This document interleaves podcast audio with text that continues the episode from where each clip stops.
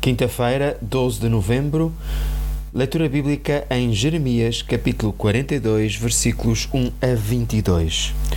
Porque o Senhor dos Exércitos, o Deus de Israel, vos diz: Tal como a minha ira se derramou sobre o povo de Jerusalém, assim também a derramarei sobre vocês, se entrarem no Egito. Serão ali recebidos com repugnância e ódio. Amaldiçoar-vos-ão e serão ultrajados. Nunca mais verão a vossa terra natal.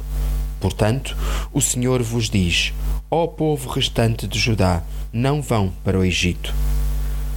O Egito é, na Bíblia, sinônimo de pecado e de escravidão. Nem tudo o que parece mais fácil é o melhor. Os poucos que sobraram de Judá poderiam ficar naquela terra e confiar que Deus os haveria de abençoar ou escolher de acordo com o que lhes parecia melhor, que era irem para o Egito. Deus revelou a sua vontade. O povo teria de confiar e esperar nele. Mas não quiseram. Quando, pela palavra, Deus lhe revela a sua vontade, que faz, leitor? Faz o que ele diz ou o que lhe parece melhor? Lembre-se, os avisos da palavra de Deus são para levar em conta.